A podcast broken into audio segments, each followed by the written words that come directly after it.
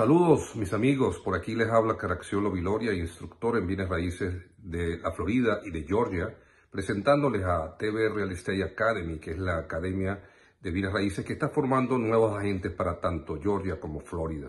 Es una de las, de las escuelas más, eh, digamos, que tiene sus programas propios y destacada en estos dos estados y que usted con un solo curso pues, puede lograr obtener dos licencias eh, de dos estados importantísimos. Nosotros estaremos dando este curso a partir del 16 de enero hasta el día 27 de enero, en días de lunes a viernes de, 9, de, 4 de la tarde a 9 de la noche, tanto presencial como virtual, utilizando nuestros propios programas que son aprobados por el DPR, nuestro propio eh, libro, que el cual está incluido dentro del curso que vamos a empezar. Sean todos pues bienvenidos y aprovechen esta oportunidad de lograr una de las licencias más rentables que existen en el mercado laboral estadounidense. Gracias y bienvenidos todos.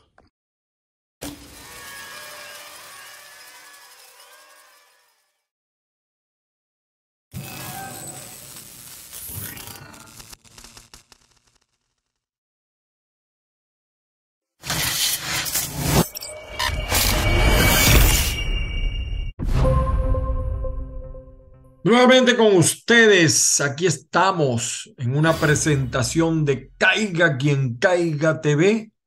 Yo soy un ángel, yo soy un ángel. Amor puro, puro amor para todos. Por eso me quieren tanto, ¿verdad? Bueno, señores, como siempre, las bendiciones del Padre Celestial para todos y cada uno. Que la fuerza los acompañe y mucha fuerza, fundamentalmente a la colonia latinoamericana el resultado de, de Ecuador, el enemigo es mortal. El enemigo es el foro de Sao Paulo, el enemigo es el socialismo. Eh, poca gente, poca gente han advertido eso. Como siempre, estaremos a través de avilaradioonline.com y también a través de acucarfm.com. Es azúcar, pero se pronuncia Acúcar. Ahí está el amigo Ray Castillo en Lisboa, Portugal. También estamos, por supuesto, a través de las distintas redes, Spotify, eh, por supuesto, nuestro canal de YouTube, al cual le pido que se suscriba, Caiga quien caiga TV, eh, Instagram, Facebook. Estamos allí, todo. Eh, la gente de Amazon, los podcasts de Google, de Apple. Ahí estamos. Bueno, señores, fíjense, poca gente ha previsto, ha advertido lo grave que ha venido pasando en Latinoamérica. El socialismo sigue avanzando. El socialismo sigue avanzando peligrosamente. Bueno, vean lo de Ecuador, un resultado que se acaba de producir en Ecuador, a mi juicio, uno de los más graves. Y así sucesivamente, hemos visto, ojalá en Argentina se recupere. Colombia ya sabemos dónde cayó, Chile, etc. fíjense, en el caso de Venezuela, viene avanzando una tesis de democracia liberal, de democracia distinta, porque en Venezuela Nunca, yo quiero que esto quede claro, nunca hemos tenido un gobierno liberal o como los socialistas nos dicen, de derecha. Nunca. En los 40 años privó el socialismo. Y quizás los errores que se cometieron y que facilitaron la llegada de, del el charlatán de Hugo Chávez fue precisamente esos errores del socialismo. No me vengan con cuento, la socialdemocracia es el mismo cuento del socialismo. La única observación que yo pudiera hacer es que hay países que se han gobernado por el socialismo y se han gobernado bien. Felipe González gobernó muy bien en España y lo que hemos visto en Noruega, Finlandia, Suecia, Dinamarca, ha sido buenos ejemplos de socialismo pero es un socialismo europeo. Usted no le puede pedir a un comunista europeo que piense como un comunista cubano o como un comunista venezolano. Eh, es decir, yo pudiera, yo pudiera entender esa diferenciación. no voy a discutir mucho este tema. Lo que les quiero hablar es que dentro de los presidenciables en Venezuela viene avanzando una tesis, la tesis de María Corina Machado, candidata o precandidata a las primarias, eh, apoyada por la gente de 20 Venezuela y por otros grupos más. Muchas ventajas tiene María Corina. María Corina ha sido coherente. María Corina ha sido constante. Y cuando yo digo que ha sido coherente es que quizás haya estado equivocada en algunos planteamientos, pero los ha mantenido. Mientras que del otro lado vemos el zigzagueo ideológico, eh, posicional, por llamarlo de alguna manera, van para un lado, van para otro. Y fíjese que en este tema de las primarias, ella está dispuesta a presentar su candidatura. Es decir, la va a presentar. Por supuesto, unas primarias que tienen que hacerse bajo unas condiciones. Yo no me imagino unas primarias que las dirija el CNE, porque sería entregarle eh, la base de datos al oficialismo, porque el CNE es chavista. Ah, bueno, salgamos primero del viernes antes que el sábado. O primero fue viernes que sábado. Bueno, ok, hay que ir a las primarias en unas condiciones. Voto manual, que participe todo el mundo y evidentemente con eh, los niveles técnicos requeridos, pero sin la participación del CNE. Ahora, ¿eso es lo que tiene a María Corina en primer lugar? No. Todas las encuestas señalan que hay, hay tres nombres hasta ahora, ¿no? María Corina en primer lugar, segundo lugar Capriles o Rosales y en tercer lugar Capriles o Rosales. Ahí más o menos están los nombres. Rosales no ha dicho si va a ser o no va a ser o si quiere ser o no quiere ser. Me imagino que quiere ser, pero no lo ha dicho porque Rosales está deshojando la margarita. Eh, Capriles si quiere, pero está inhabilitado. Quizá lo habiliten, seguramente lo van a habilitar para el gobierno de Nicolás legitimar un poco su cosa. Muy lejos atrás está Guaidó, quien, eh, a pesar de lo que digan, pues no, fue un bluff, un alcacercer, hizo efervescencia y cayó. Pero viene avanzando pues María Corina y estoy observando con gusto que eh, María Corina está reacomodando su discurso, es decir, no es que está diciendo algo que no dijo o está cambiando lo que dijo, lo está, eh, se está reposicionando desde el punto de vista político en el discurso. Está ampliando la esfera de acción y se han sumado a ella muchos incluso ex chavistas en el comando de campaña o en el comité, la, coordinación que ella tiene ahí, ex, chavista, ex nuevo tiempista, ex adecos, o sea, fíjense cómo la mujer está aglutinando todo. Ahora, eh, eh, falta todavía mucho por recorrer. Yo no puedo decir si María Corina va a ser o no va a ser. Lo que puedo decir es que eh, lo importante es que haya unidad. Y el hecho de que María Corina participe legitima las primarias. Unas primarias sin María Corina no serían primarias. Por eso es que hay que facilitar la participación.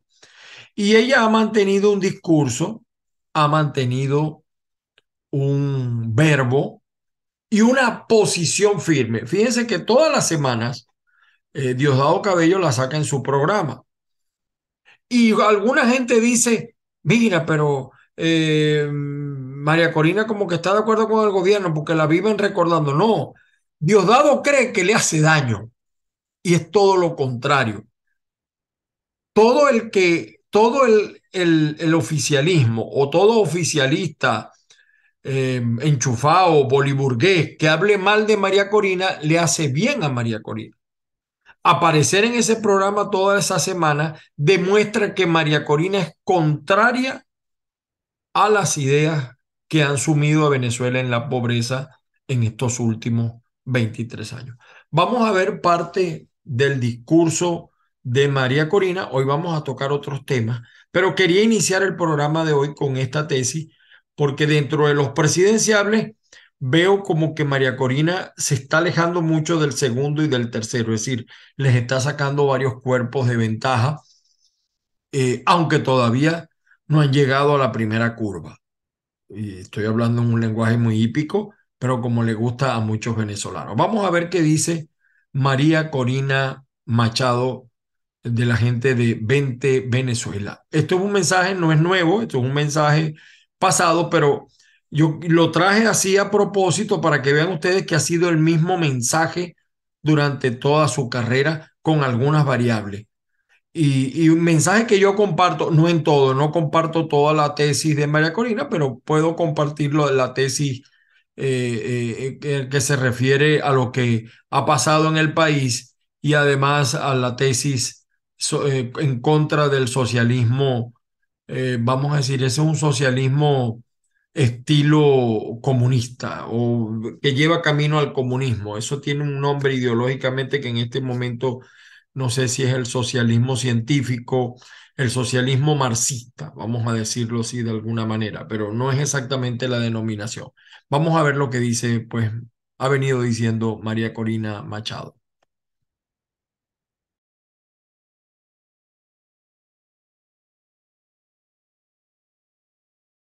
Esa Venezuela que hoy está de pie y decidida a derrotar un Estado criminal que de manera intencional ha traído el hambre, la miseria, la violencia y la muerte a nuestra tierra y con ello provocar este éxodo de millones de venezolanos que de manera desesperada han sido acogidos entre otros países en la Argentina. Ese Estado criminal que ha demostrado que no está dispuesto a dejar el poder en Venezuela, sino con la aplicación concertada y decidida de fuerzas internas y externas, que asumimos el desafío histórico y la responsabilidad ética de parar la muerte y la destrucción de una nación sin demora. Son las horas más oscuras, las horas más peligrosas, las horas donde hemos, hemos visto la crueldad, el coraje, el cinismo y la maldad. Pero son también las horas más luminosas, las horas del coraje, las horas de una ciudadanía unida que lo ha arriesgado todo y que ha cooperado y ha sido solidaria y generosa para defender a cada uno de aquellos venezolanos perseguidos, atacados, brutalmente humillados. Las horas de la cooperación y la solidaridad en personas como ustedes, que han tenido la visión de llamar las cosas por su nombre, el coraje de arriesgar sus posiciones por la defensa de los valores superiores de la República y de la humanidad.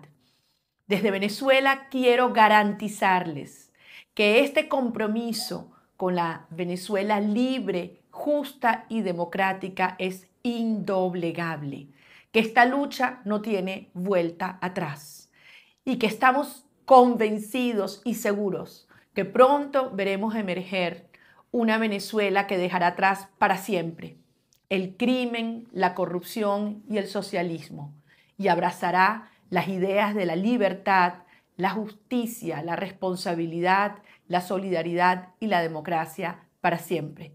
Y que seremos, ahora sí, un foco que contribuya al crecimiento, a la integración, a la paz y a la prosperidad de todo nuestro hemisferio. Bueno, usted vio y escuchó a María Corina. Ahora fíjense bien, estamos hablando de los presidenciables. Por allí ha surgido el nombre, la figura de Erconde del Guacha. ¿En qué anda Erconde? Eh, aparentemente el conde eh, quiere eh, captar ese desencantado, ese que sigue escaneando, ese que ya no cree en los liderazgos tradicionales, fundamentalmente de los partidos políticos mm, que tienen que estar, vamos a decir, que han estado, que han sido los actores de estos últimos 23 años. Y entonces surge la figura de Erconde. Incluso eh, algunos políticos o políticas como Delsa Solórzano parece que quieren ir en fórmula con Erconde. Eh, algunos dicen que porque ya no tiene el dinero del interinato y el conde tiene mucho dinero. Detrás de el conde está un hombre intelectualmente muy preparado, viene de Copey también, Agustín Berríos.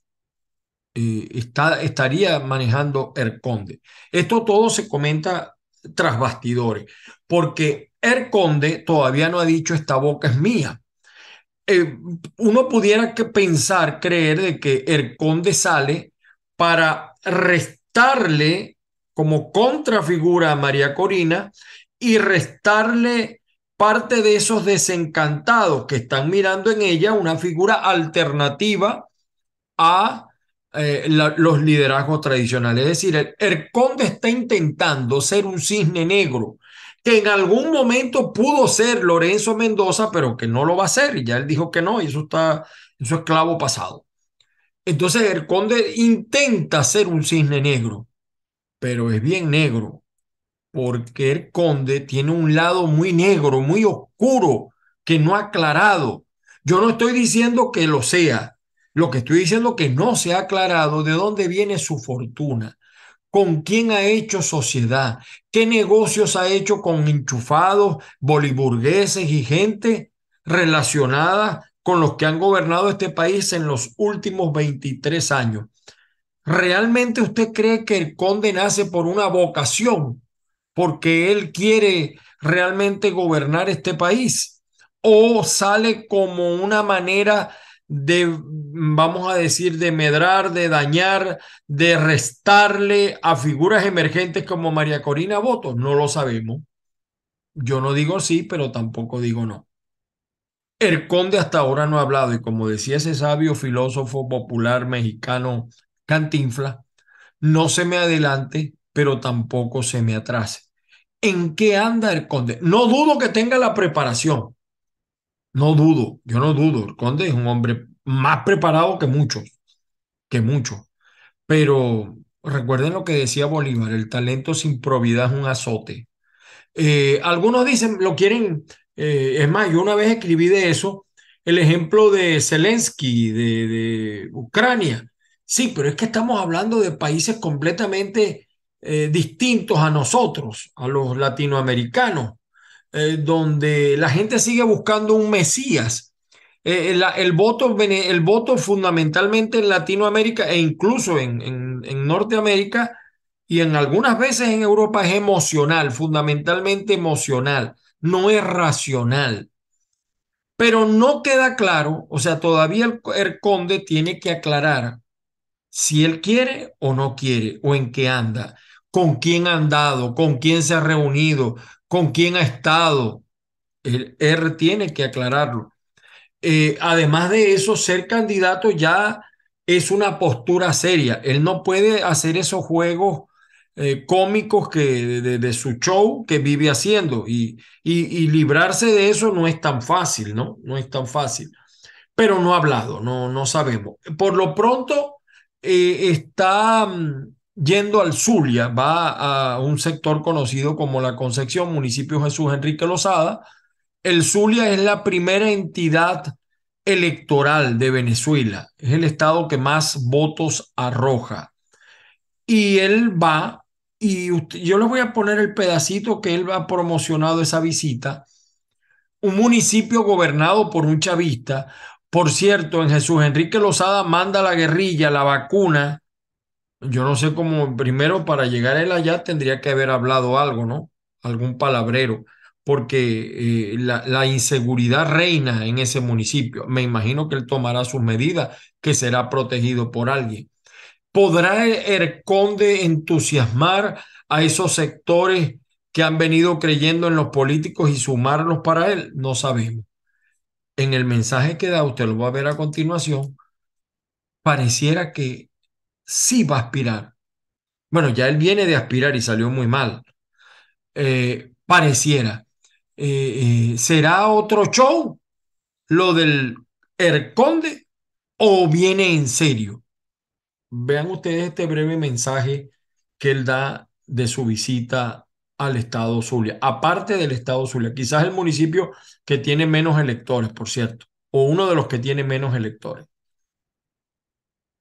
Yo me voy para Maracaibo y me voy con emoción porque el 4 de marzo voy a estar en Concepción. Este 4 de marzo voy a estar en Concepción, en el Shopping Center de Concepción. Allá voy a estar para que sepáis de los cepillé y allá los voy a ver, allá los veo porque con Rauseo me reteo para que sepáis. Concepción, Shopping Center, el 4. Chao. Bueno, volvemos a nuestra realidad.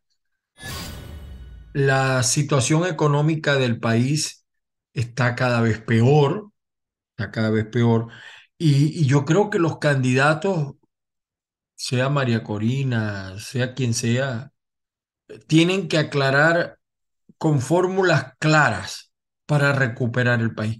Recuperar a Venezuela es difícil, es muy difícil en materia económica.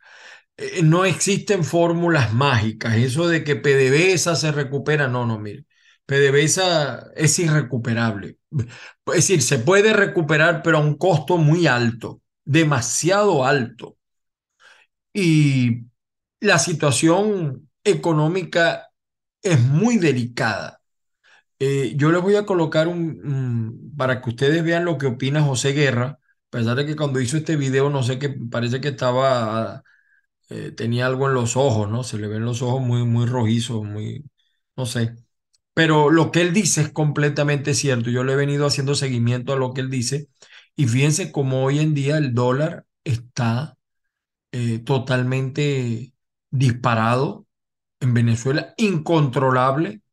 Eh, lo que Venezuela tiene de reservas, mire, en el peor gobierno de la democracia venezolana, jamás llegó a donde está ahorita Venezuela en reserva en oro. Eh, da tristeza, da dolor lo que ha pasado en Venezuela.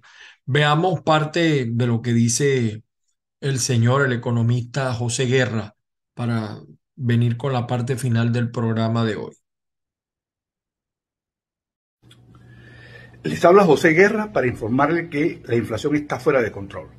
Según las cifras del Observatorio Venezolano de Finanzas del mes de enero del año 2023, la tasa mensual alcanzó, a 39,4% y la tasa de 12 meses, la anualizada, 404%. Esto coloca a Venezuela ante el peligro cierto de un proceso de nueva hiperinflación, en un contexto en el cual la tasa de cambio se devalúa todos los días por acción del Banco Central. Sea, la economía está fuera de control. Y lo peor, que en este contexto no hay quien dirija la política económica. No, nadie sabe quién es el presidente del Banco Central, si lo quitaron, lo dejaron. Nadie sabe quién es el ministro de Finanzas. Es decir, no hay ningún referente que le ponga orden al desconcierto que hay en materia económica en Venezuela y esto es caldo de cultivo para que siga la inestabilidad económica y con ella el deterioro creciente de los salarios y el poder de compra y la ruina de los trabajadores venezolanos.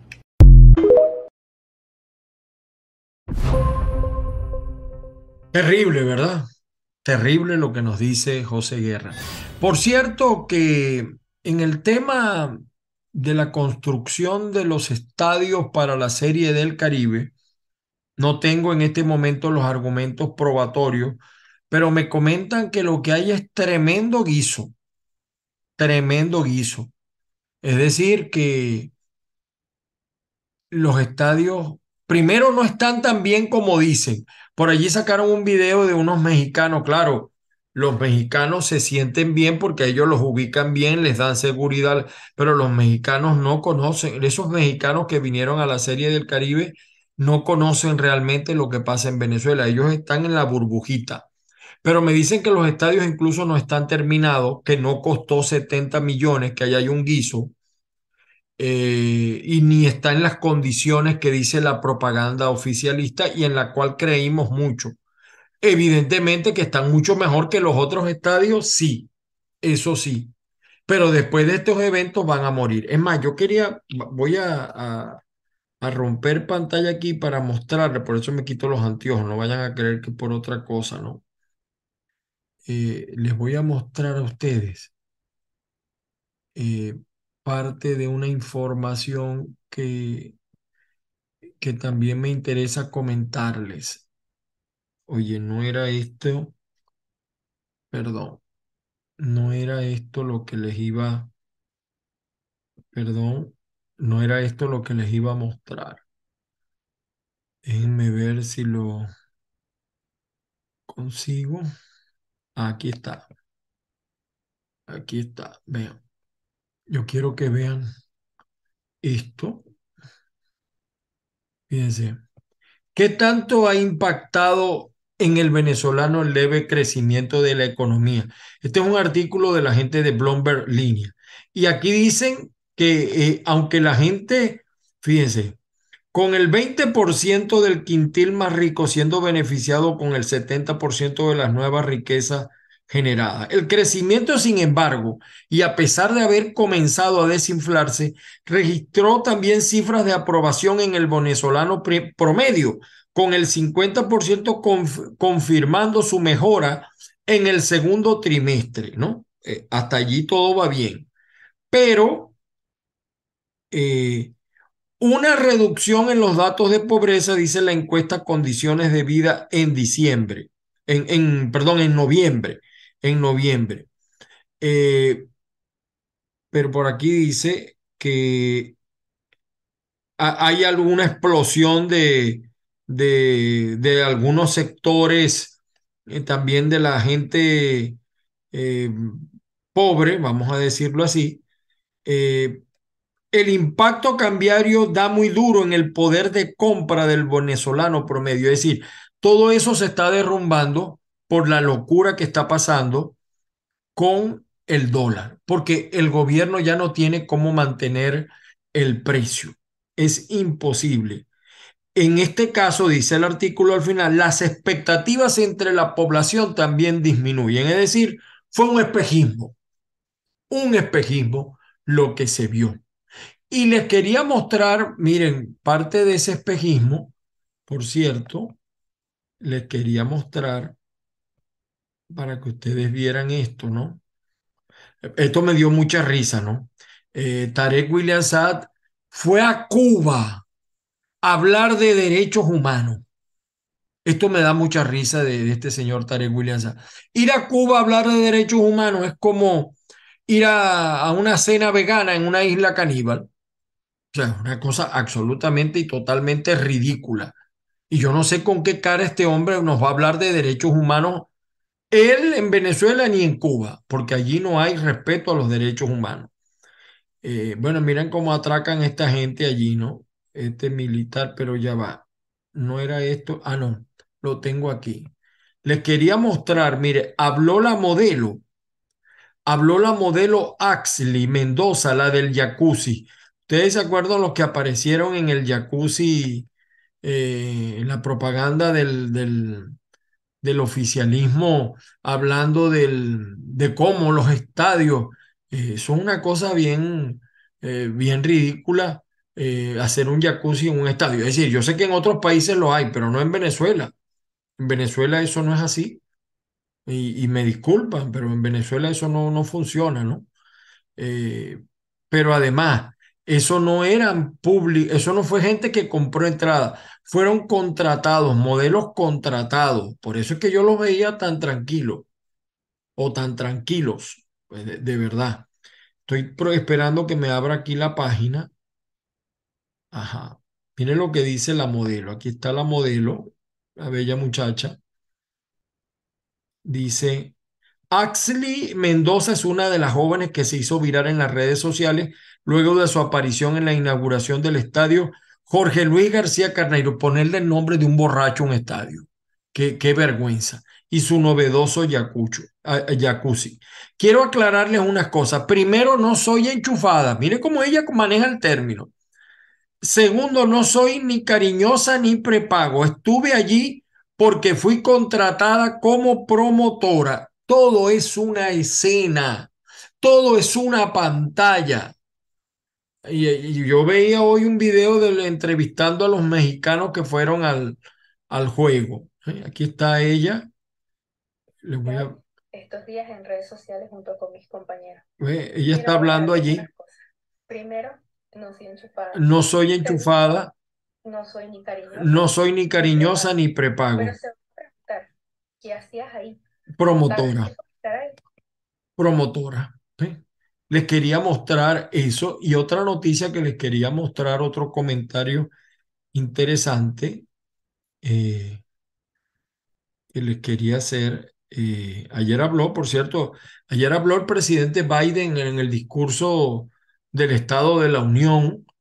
Mm, mm, el discurso desde el punto de vista del populismo estuvo bien y aparentemente por primera vez Biden no se equivocó, no se perdió, no se extravió. Biden es el presidente más viejo, más longevo que ha tenido los Estados Unidos en ejercicio, ¿no? Y, y muy populista, ¿no? Coincido con él en algunas cosas. Yo creo que el principio de progresividad en los impuestos, quien gane más debe pagar más. Pero eh, eh, estoy seguro que yo, yo no, evidentemente yo no voto, yo no soy ciudadano de los Estados Unidos. Eh, me parece que tiene algunos signos del peligroso socialismo que le ha hecho mucho daño a Latinoamérica. De verdad, de verdad se los digo. Aquí está. Alto precio, casi 500 millones de dólares cobrarían a Venezuela para reparar la refinería de Paraguaná. ¿Saben por qué los iraníes eso me lo explicaba un ingeniero mm, venezolano que trabajó en PDVSA. ¿Saben por qué Irán está preparada para hacer eso? Porque cuando la época del Shah, no con los terroristas que gobiernan actualmente Irán, en la época del Shah, eh, ellos eh, recibieron ese entrenamiento y las refinerías son muy viejas, las de Irán, vienen de esa época. Y entonces ellos están preparados para eso por, por, pero por una tecnología muy vieja. Más allá de eso no pueden hacer más nada. Más allá de eso no pueden hacer más nada. Ahí está el palito parado, eh, grave. Y aquí hay un guiso, porque eso tampoco vale 500 millones. ¿Quién se estará guisando? Seguramente Tarek El Aizami, entre árabes tevías. Y bueno, aquí está lo que les comentaba de Ecuador. Lamentablemente perdió el referéndum y es lamentable que yo a veces no sé cómo los países no ven lo que ha pasado en Venezuela, porque la propaganda de Nicolás hacia el exterior vende una Venezuela irreal, una Venezuela que no existe. Eh, eso es lamentable. Y fíjense que aquí hay un interesante artículo que estaba viendo yo, la Venezuela Premium, recuperación económica o más desigualdad, desigualdad. No hay una Venezuela Premium, es un artículo de La Voz de América para que ustedes sepan, ¿no?